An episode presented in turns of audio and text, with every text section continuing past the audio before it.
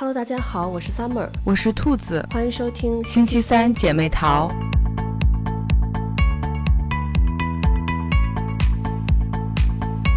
最近呢，呃，有一个视频在网上讨论度特别高，是关于上野千鹤子和中国视频博主的对话的视频。嗯，我想大家可能了解上野千鹤子的人会知道，她是日本的一个性别领域的开拓者，可以说是。嗯嗯，他有很多的这个著作，包括像《厌女》《父权制与资本主义》等，都是在网络上展开女性的议题时经常会聊到的一个内容。嗯然后呢，他这一次，呃，来中国正好是因为要宣传他的一个新书，叫《始于极限》，所以就是。嗯，才会有了和几个中国视频博主对话的这么一个活动。嗯嗯，结果没想到，就是这个视频就在网上引起了很大的讨论。嗯，最开始的时候是因为有三个中国的女生和他视频连线，嗯，他而且他们的身份也相对来说就是。比较特别一点，因为他们都是从北大毕业的，然后被打上了一个高学历、然后高知女性的这么一个标签。嗯，但是看了视频之后，你又会觉得说，他们三个人和上野就是聊天儿，那个感觉又好像不太符合他们这种就是高知的这么一种光环。当然了，就是其实我觉得也不能说。嗯，高知就一定等同于他们在对于性别的这个事情上，就一定是呃要跟普通人不一样的。嗯所以说，其实他们问的问题呢，像他们问的，嗯，一个就是比较第一个问题就有点让人大跌眼镜。他问的是，就是说，嗯，请问您就是拒绝婚姻的原因是什么呢？是不是因为被男性伤害过？嗯 对，然后呢，呃，上野千鹤子的，就是反应，就是他就是先问了三位女性的婚姻状况，然后发现她们都已经结婚了，嗯，然后但是他自己说的答案就是我对婚姻不感兴趣，对。嗯然后所以说其实这个答案一出，呃，就明显你会发现，就是两边问的问题其实它不是在一个 level 上的，嗯，所以就是，嗯，所以就很多人会讨论，就会觉得说，哦，呃，即使是北大毕业的女生，就是理论上觉得，嗯，她们可能应该在这个方面会想的更，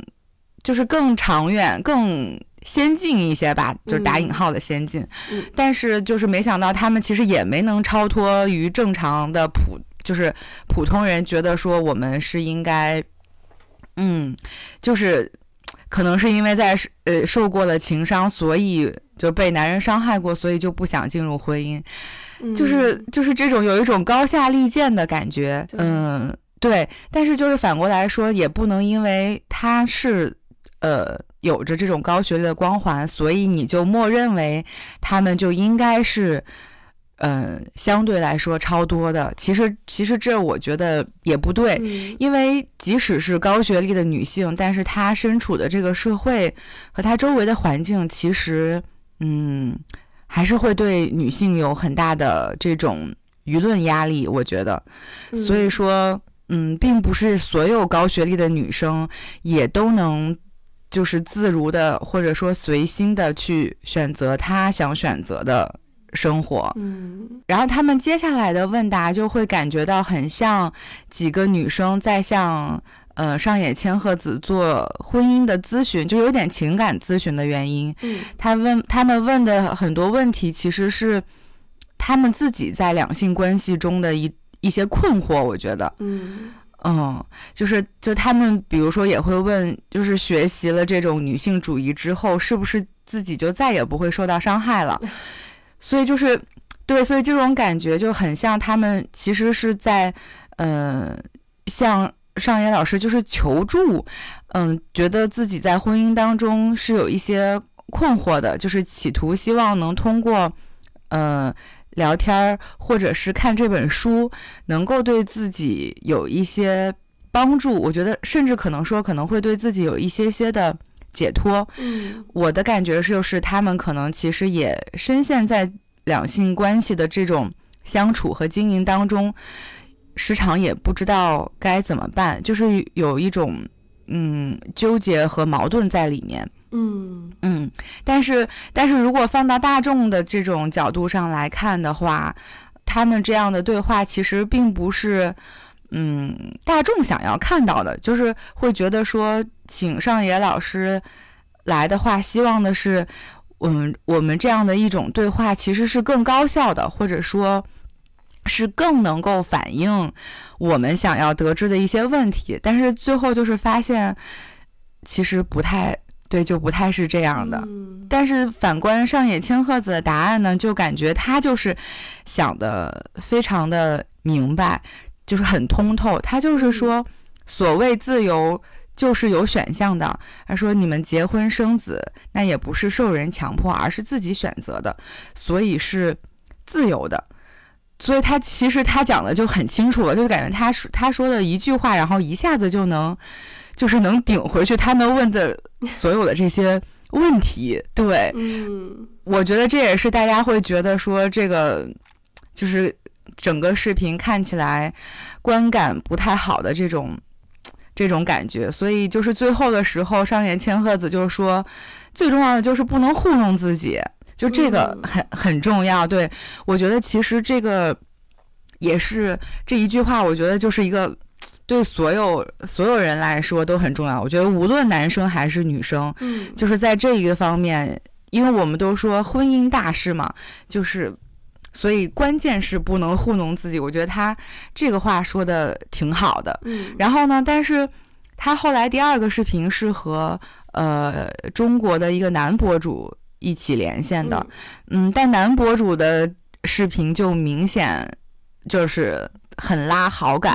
就是很多人没有像对第一个视频嗯批评的那么多，我是。比较赞同我，就是我觉得他的在这个议题设置上是不太合理的。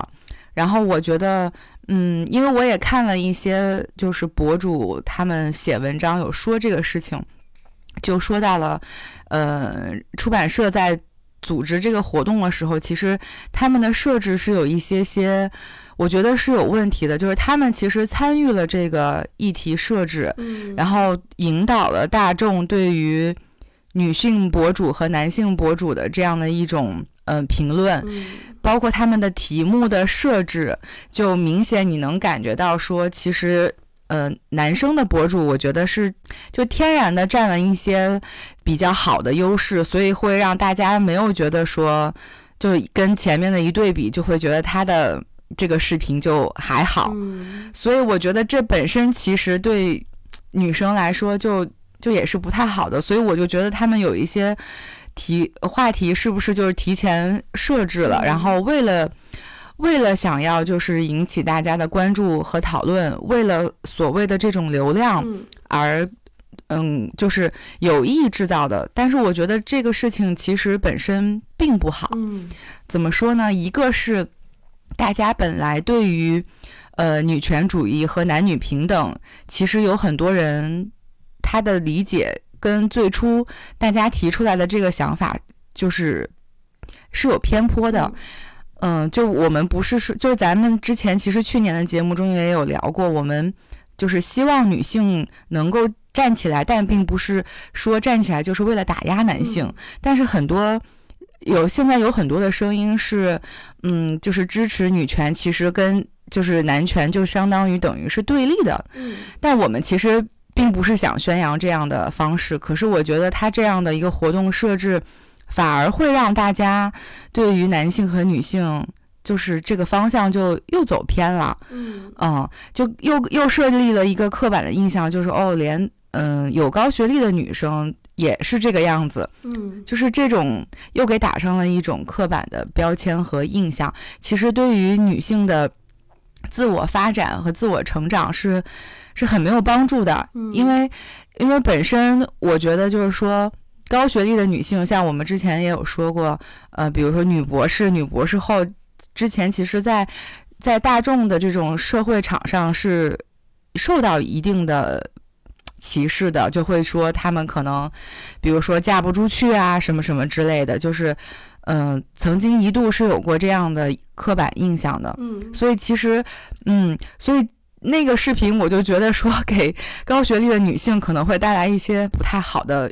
影响。嗯嗯，所以这种宣传其实本身是不好的。另外是就是他们有呃放出来的一些沟通的细节，就是这个策划方在和博主们，比如说沟通或者发信息的时候，他们放出来的那个聊天记录，就也能明显感觉到他们对于男生和女生是有区别对待的。你看他，比如就说，嗯、他说我们策划了这个对谈活动，其中一位 UP 主是三十岁城市女性，另一位 UP 主是九零后男性。那请问，三十岁的都市女性和九零后的男性，那其实是一拨人呐。其实九零后男性也也差不多三十岁了，嗯所以就是明显也能感觉到说，他们明明是同龄人，为什么要给出完全不同的标签呢？所以我觉得说，可能这种对于男性、女性的这种用词，可能他们本身在策划这个活动的时候，就有意想要突出这种性别上的一种在年龄上的区别。嗯所以我觉得这个其实就有点儿让人觉得非常的不友好。嗯，因为你既然是邀请，嗯、上野老师来，他本身的身份就是很特别的。那其实大家喜欢他的人是想看到更高质量的一个对话，一个视频，能够听到就是怎么说？我觉得是相对来说是能够，嗯，更。就是在那个 level 上，我们能够从当中学习到的东西，但但其实后来上野老师回答的这些问题是，其实他在他之前的很多书和嗯之前发表的一些一那个呃讲话当中，就是就是其实已经知道了，这就是他的观点。嗯对，所以就是看完之后，呃，就是虽然我没有看过上野老师的就是书，就是嗯因为看这个事情，然后才嗯、呃看了很多他相关的资料。嗯你你也会对对他有所就是期待，希望能够听听听他能不能讲到一些别的东西，可以给你一些思考和启发。但是最后就是发现哦，就是嗯，可能就是一场嗯、呃为了宣传书的营销活动，但并没有说在内容上有多么的高质量。嗯，包括他们后来也有说出来一些，比如说编辑征求了很多的呃题目和好的呃问题，但是嗯但是在这个沟通当中，最后也并没有使用或者说就是反正我觉得就是有一些不太好的行为，嗯，就是这个是策划方的问题，所以我其实真的就是觉得，为了就是为了做活动，为了想要加大流量，嗯，做了一些就是，哎呀，我觉得真的这样做真的很不好。就是其实这个话题和和我们今天的话题有点有一点点不太相关，但是我真的觉得就是现在很多活动或者网上的话题，为了博取流量，嗯，然后做了一些这种所谓的策划，然后为了挑起一些对立，我觉得其实真的，反正我挺挺不喜欢的，嗯对，我觉得其实他们就是争议比较大的一个问题，就是像刚才你说的，一个是，呃，北大的这个女生问上野说不结婚是不是因为被男人伤害过？我觉得他这个就他的基础是认为女生是没有选择的权利，就是女生之所以不结婚，不是因为女生她自己选择了我不想结婚，嗯，而是因为她被男生伤害过，所以她才不结婚。其实这个呃，上野她也说过，就是女性主义者，她首先是一个厌女的人，然后才是一个女性主义者，就是因为她厌女，嗯导致她成为女性主义者。我觉得这个其实是我们现在社会的一个现状，就是我们很多的女性主义者，她在说这些问题、说这些女性的觉醒的这些话题的时候，实际上他给一些就是很传统的这种女性造成了负担，就是我们就会认为这种传统角色的这种女性，比如在家这种相夫教子呀，然后呃在家做家务的这种女性，就是一个落后的、不进步的一个女性，其实是不一样的。就是像尚言老师他最后也说嘛，就是女性实际上就是她有她自主选择的一个权利，就是我可以在家相夫教子，我也可以出去工作，呃，我可以选择结婚，我也可以不选择结婚。我觉得这个才是真正的女性主义，而不是说我们就一定要。工作，我们一定要不管孩子，或者说我们要跟男人对立，我们才是一个女性主义。然后另外一个，他们就是讨论特别多的那个话题，就是说学习了女性主义之后，是不是再也不会受到伤害？我觉得这个也是，也是基于一个不太正确的一个假设，就是说我们刀枪不入了，我们不会受到伤害了，那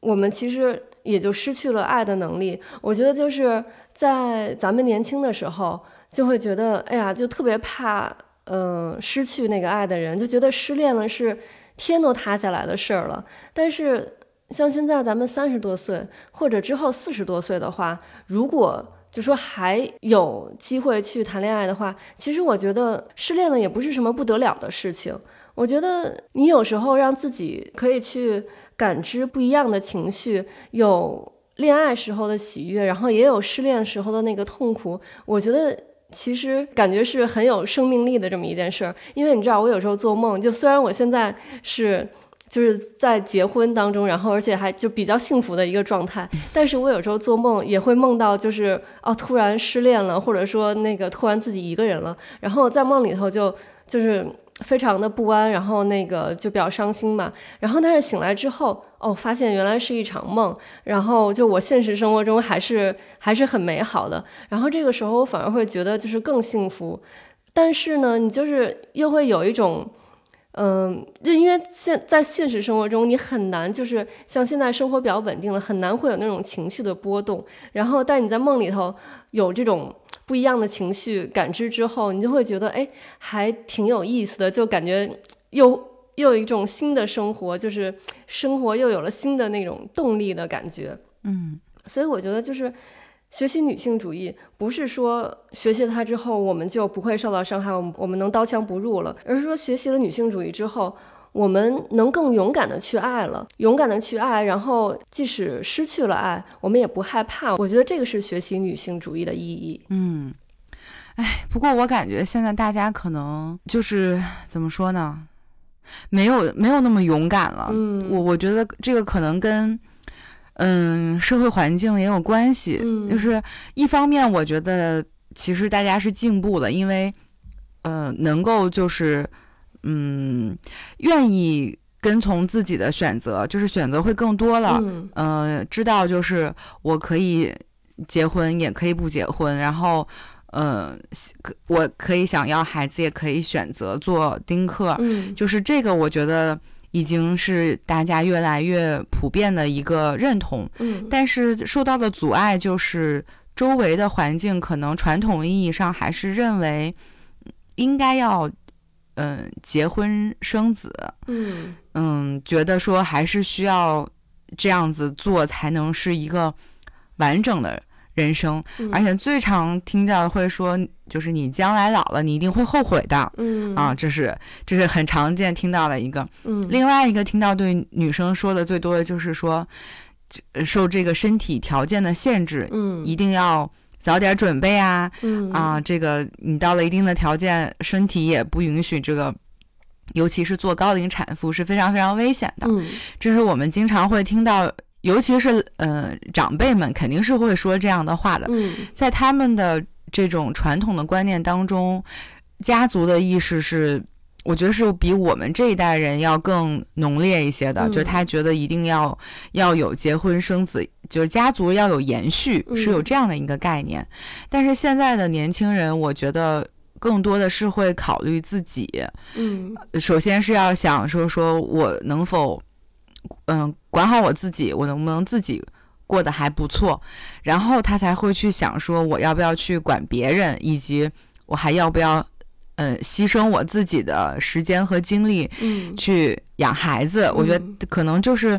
我觉得这其实也也跟独生子女的一代是有关系哈，嗯。嗯，因为以前肯定大家都是就是像父母那一代兄弟姐妹是肯定会大部分家庭都是是都是这个有兄弟姐妹的，所以他们这种家族感是很强烈的。但是后来，呃，独生子女其实就是家庭所有的精力都是放在这一个孩子身上，嗯所以会就是会考虑自己多一些。嗯嗯，我觉得这是一个方面，另一个方面就是现在的社会对于孩呃对于一个人的这种压力太大了，嗯。像像他们一定首先会考虑到，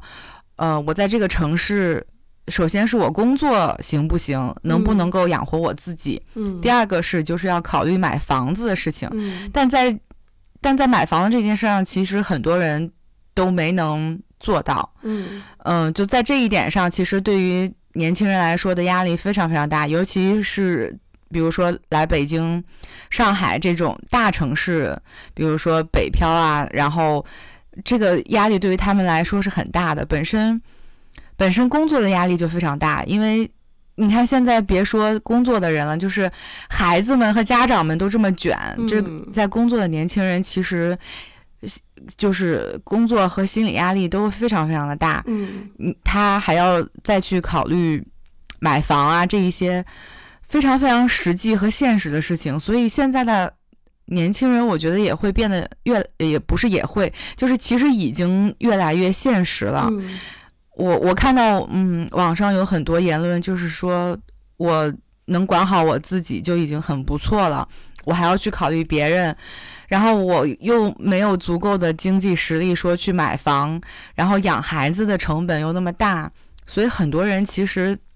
已经卡在这个物质条件上，就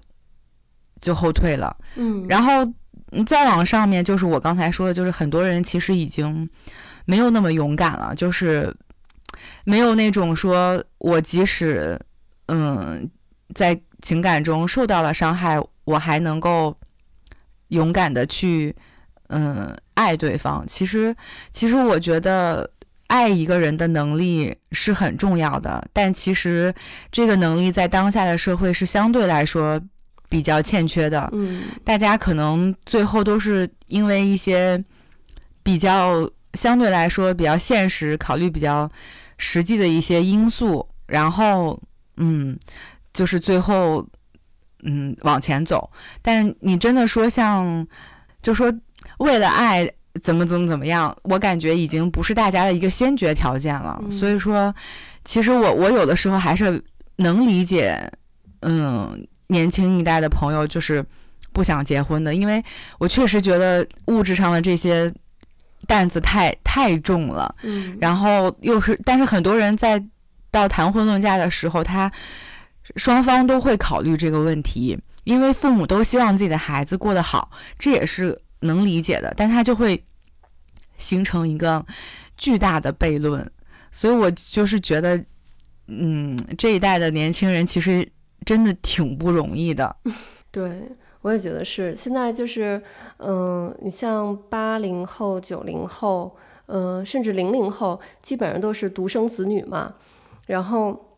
网上就在说，现在不是中国又在就是提倡这个三胎的这个政策嘛？嗯然后所以就网上就有在说说这个独生子女这一代说特别不容易，因为上面是四个老人。然后，如果下面啊生了三个孩子的话，就等于下面是三个孩子。然后现在呢又要延迟退休，等于就是说那个我们就是上面要养四个老人，然后底下三个孩子，然后呢有可能六十五岁，甚至到了我们退休那年龄，没没准到七十岁或者七十五岁才能退休。我记得网上前两天看一个段子，就是说以前不都是呃女生是五十或五十五退休，男生是六十退休嘛？然后你如果全部改成六十五退休的话，就是你还要六十岁的时候，你要跟领导打电话请假，说领导我的我要请假过我的六十大寿，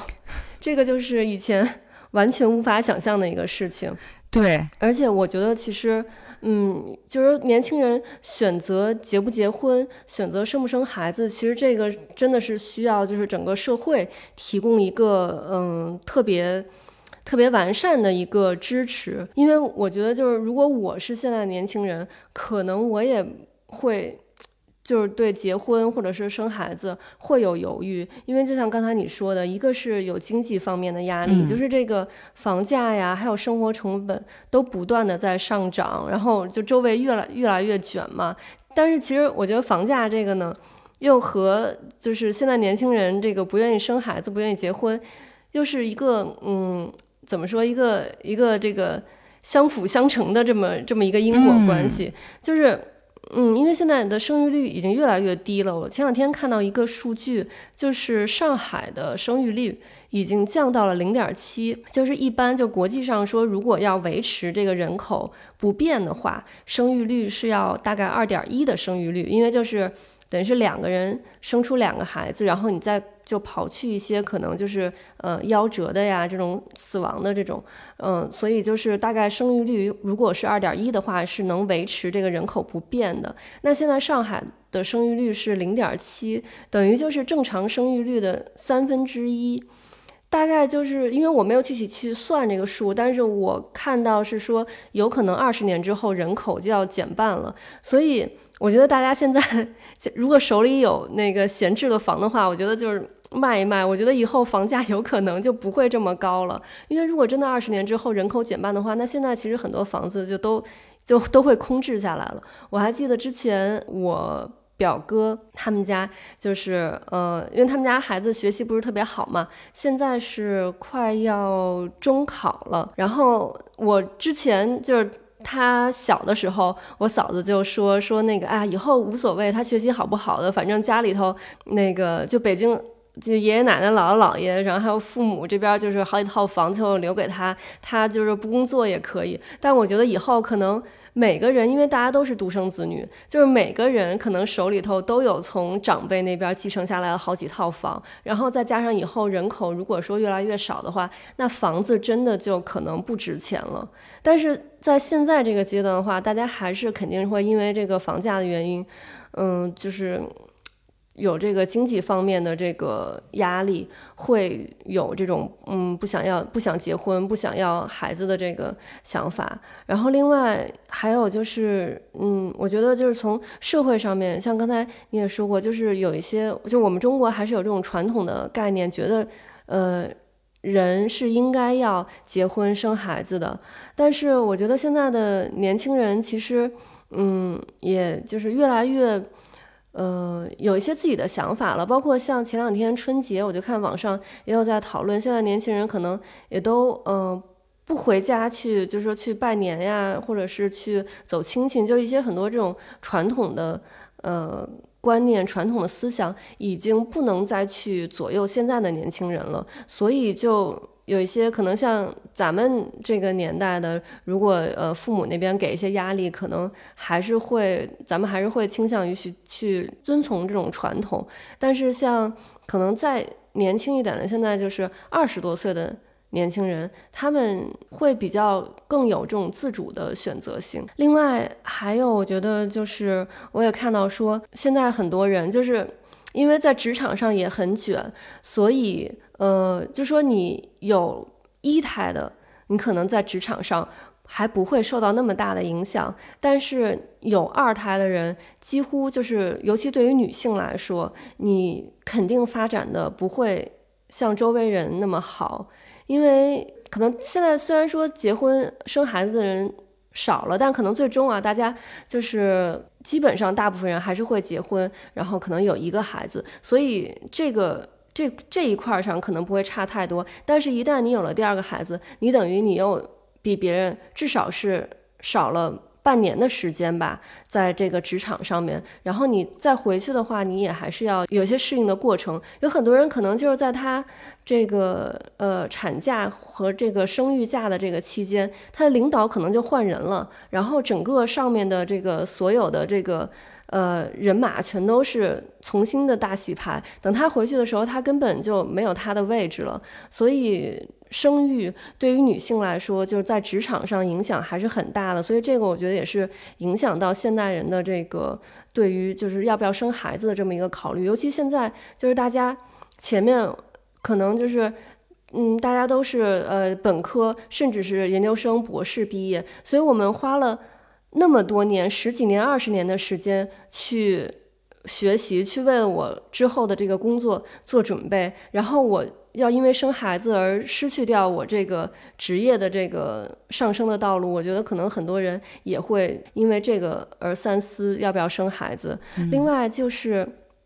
像现在，嗯，网络也很发达，然后包括就是很多年轻人，就是大家有自己的兴趣爱好，可能。以前人，嗯，比如说比较传统的这种生活里面吧，就是女性可能会大部分的时间会去 focus 在孩子和家庭身上，但现在就是我们有太多的，呃，可以让你去关注的地方了，嗯，我们不一定就是只关注在孩子，或者是说，呃，另一半身上。我记得。就是前两天看到别人推荐一个日剧，叫《独活女子的推荐》，那个里面就是那个女生，她嗯，有点像，我感觉有点像那种日本的呃旅游宣传片儿，就是她会那个，就是以她一个人的角度去体验这些嗯景点呀，还有一些美食啊什么的，她就是因为。平常他就说，大家都是可能，嗯，一群人朋友啊，或者是跟另外一半儿、跟家庭去。但是你自己一个人去的时候，你就会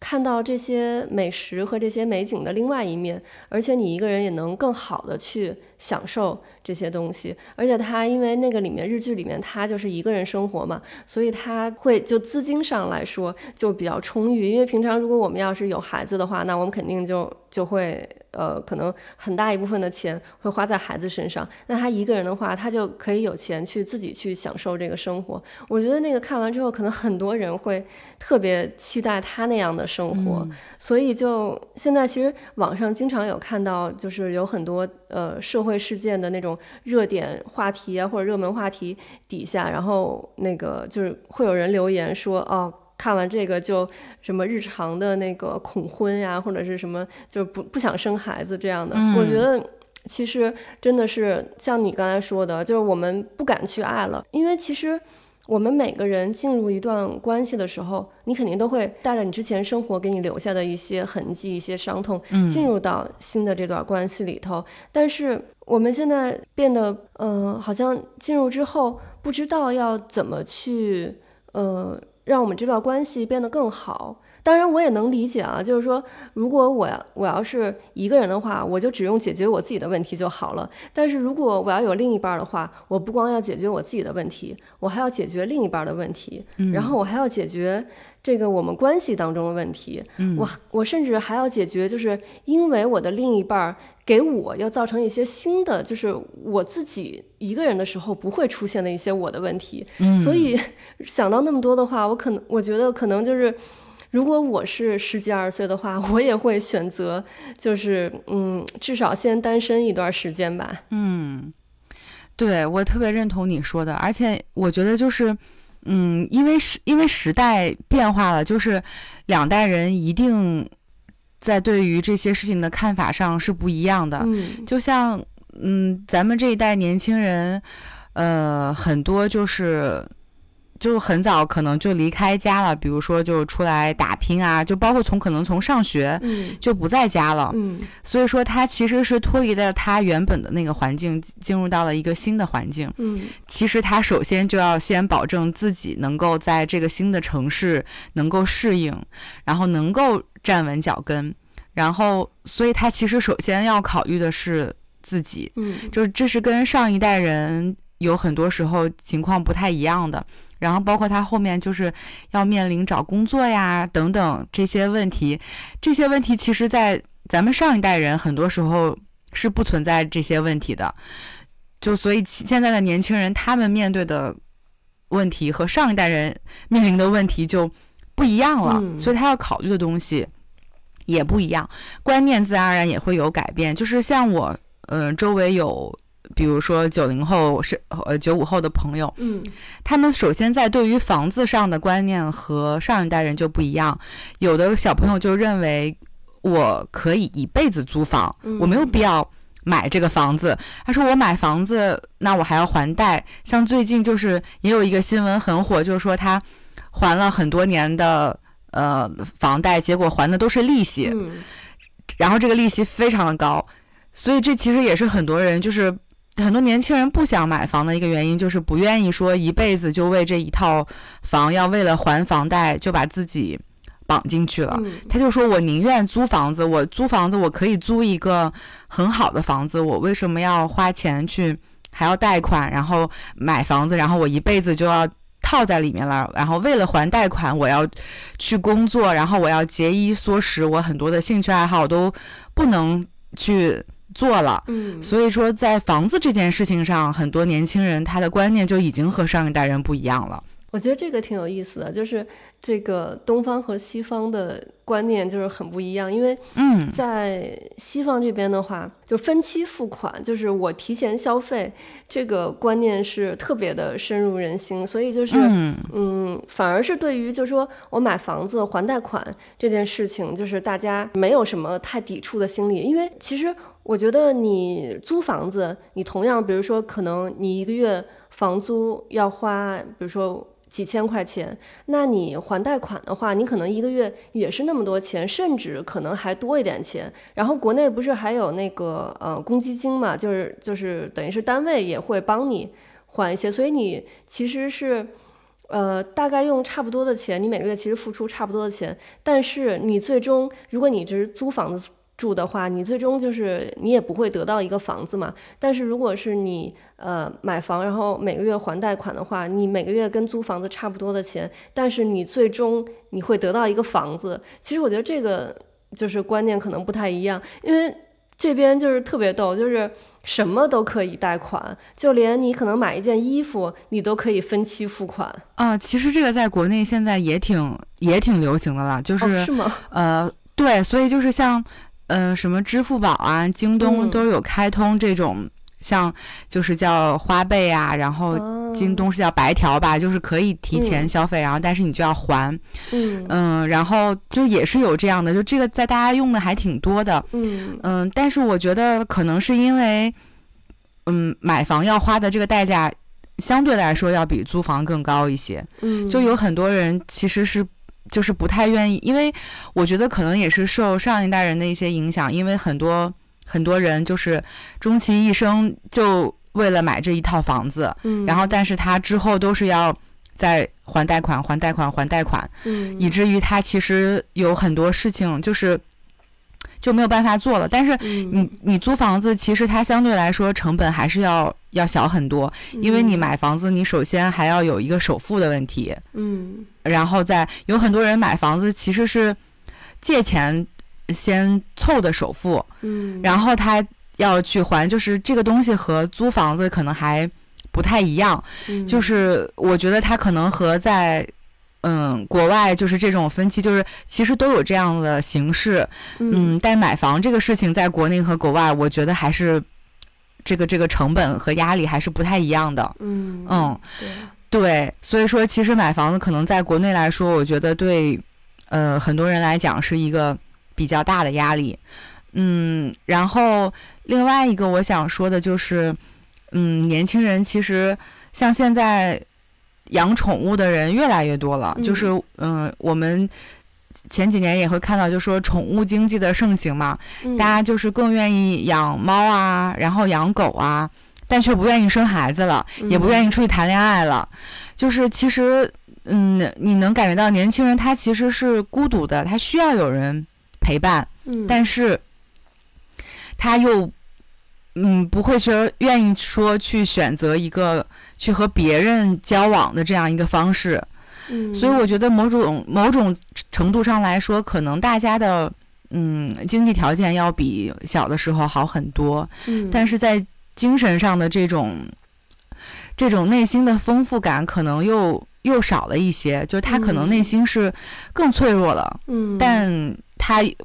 会选择我不太愿意去跟呃外面的人交往，就是。我我更觉得有一个宠物陪伴着我，嗯，就是会更安心、更舒服一点。嗯，但同时你也会发现，也有一波人是因为他的内心世界很丰富，他只要在家里待着，他能做很多很多的事情，他不需要和外界去交流和接触。就是如果他的朋友不叫他出来玩，他可以在家里，但他在家里又有很多事情可以干，嗯，所以他的内心世界是很丰富的，他也不需要。所以你就会发现，现在就是两种情况，在最终的导向，他们不需要和就是通过谈恋爱和通过和别人，呃，两性关系的这种交往来达到自己的。就是比如说内心的喜悦，或者说呃达成另外一个那个目标，嗯，不是的，就是大家的选择更多了，可能有不同的原因，但是感情，嗯，爱情这件事情就是不是大家的首选了，或者说是必要条件之一了，所以我觉得这某种程度上说呢，也是社会的一种进步。但是他们其实也同时受到了传统的这种思想的攻击，攻击吧。某种程度上来说是一种攻击，因为就是周围的长辈啊，会不太认同这件事情，会觉得说，哎，你一定要在这个城市买一套房才可以，然后就是你一定要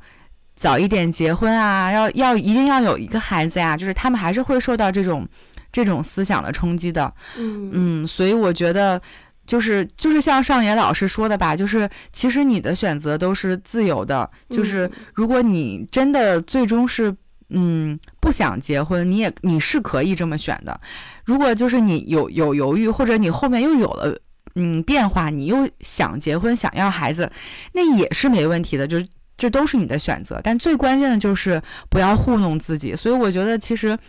就是很简单的话，但其实做起来也也没有嗯那么容易。嗯，包括你刚才说的，其实像工作环境这些，对女性来说，嗯，还是相对比较苛刻的。嗯，很多人可能在他来看，自我价值的实现对于他来说更重要。嗯，那他在那一刻，他想选择工作，我觉得是一点问题都没有的。就只要他自己。嗯，愿意，因为我们之前也谈过嘛，成年人是要为自己的选择呃负责任的。那他既然这么选了，那他就承担这个相应的结果就好了。但是可能我们还是因为周围的声音和环境对大家的这种评价太多，而我们中国的这种传统社会还是比较在意。嗯，其他人对自己的看法的，所以其实其实我觉得就像那三个女博主一样，就是内心是纠结的，她她没有完全的达到一种自洽，所以说他们的这种困境也是很真实的，嗯，所以也不能，我觉得说就对他们也不是完全的批判，因为其实我觉得很多的女性都是有这有这样的困惑，就是一方面。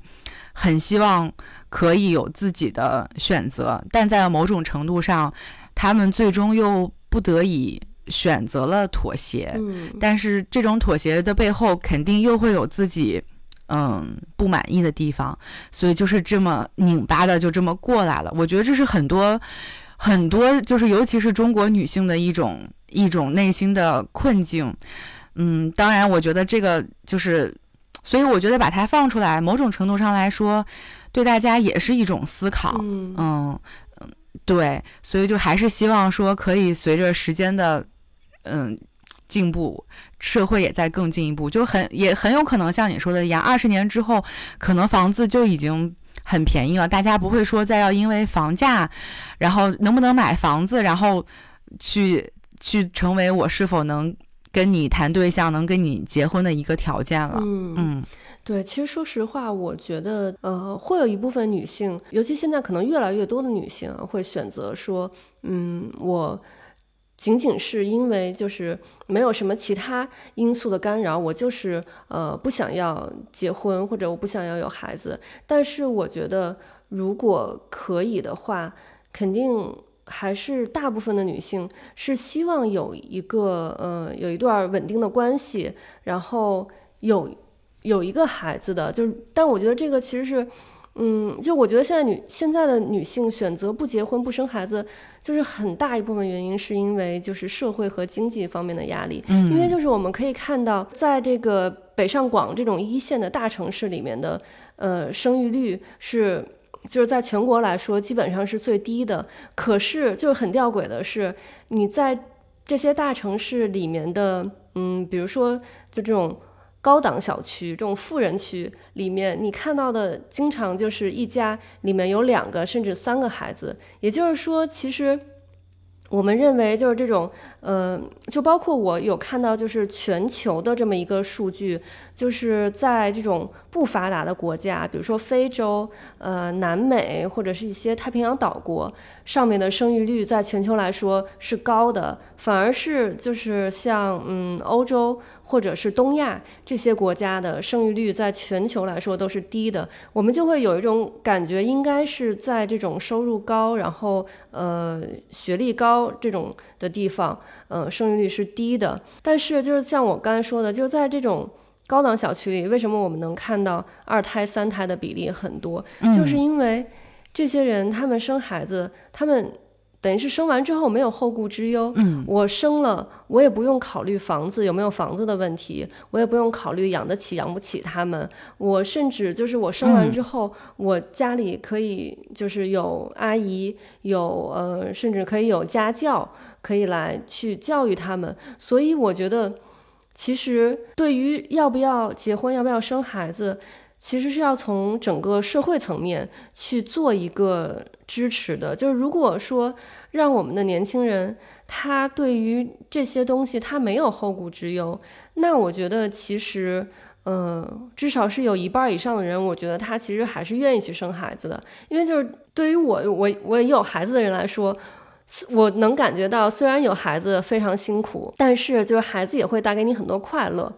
而且就是。我们还是会，人类，我觉得其实不光是中国人，就是整个全人类，我觉得就都会，你会希望说，嗯，大部分人说希望有一个下一代，就是你会有一种看到那种希望的感觉。但是我也不得不承认，嗯，其实我们就说很多女性可能因为有了孩子，她就放弃了很多自己的生活，然后我们就就说女性就。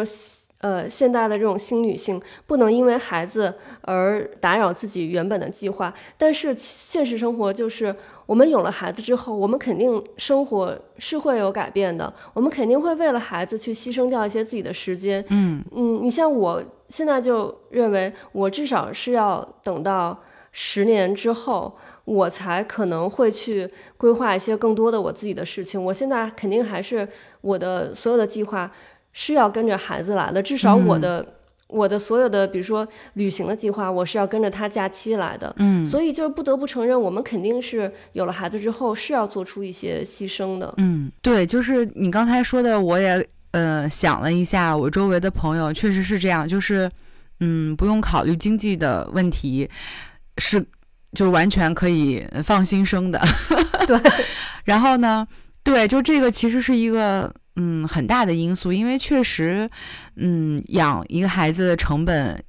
就是还是挺高的，尤其是如果你希望他能够受到相对良好的教育，完了你又希望能够平衡你自己的工作和生活，嗯，那你这个成本绝对是会高的，嗯。然后大家就是有会，大家都会说，就是如果没有孩子，你结了婚。和结婚之前其实差别不是很大，嗯，但一旦有了孩子，肯定是整个的重心都会围着孩子转的。嗯，像很多人，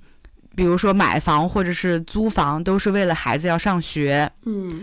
尤其是像幼儿园上小学，上小学这一波，一定是会有很多人为了孩子上学，是要在那个学校附近租房子。其实都是为了孩子上学能够方便。嗯，所以这其实真的是决定了很多家长他的生活轨迹，包括就是，嗯，下班要不要去接孩子呀？周末要带孩子上什么课呀？晚上是呃，平时的晚上也要可能送他去上这个课外班什么的。那其实这个时间就。都被占用了，包括你刚才说的，你你的假期，你的自己的都没有办法安排，嗯，你要紧着他的时间，然后就等到他放寒暑假了，你可能一定要安排带他出去玩一次呀，或者给他安排一个什么呃夏令营、冬令营之类的，嗯，就确实是这个样子。然后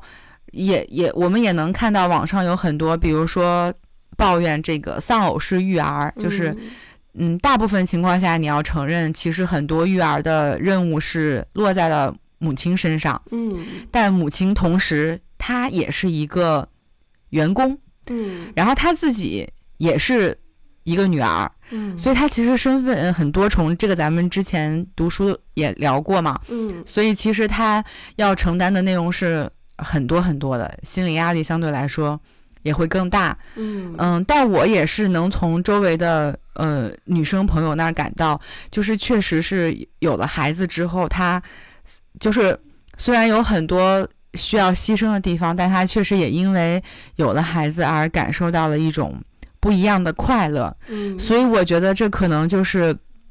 嗯，也是就是回生命回馈给母亲的一个礼物吧，就是嗯它也是能让你知道，就是说哦，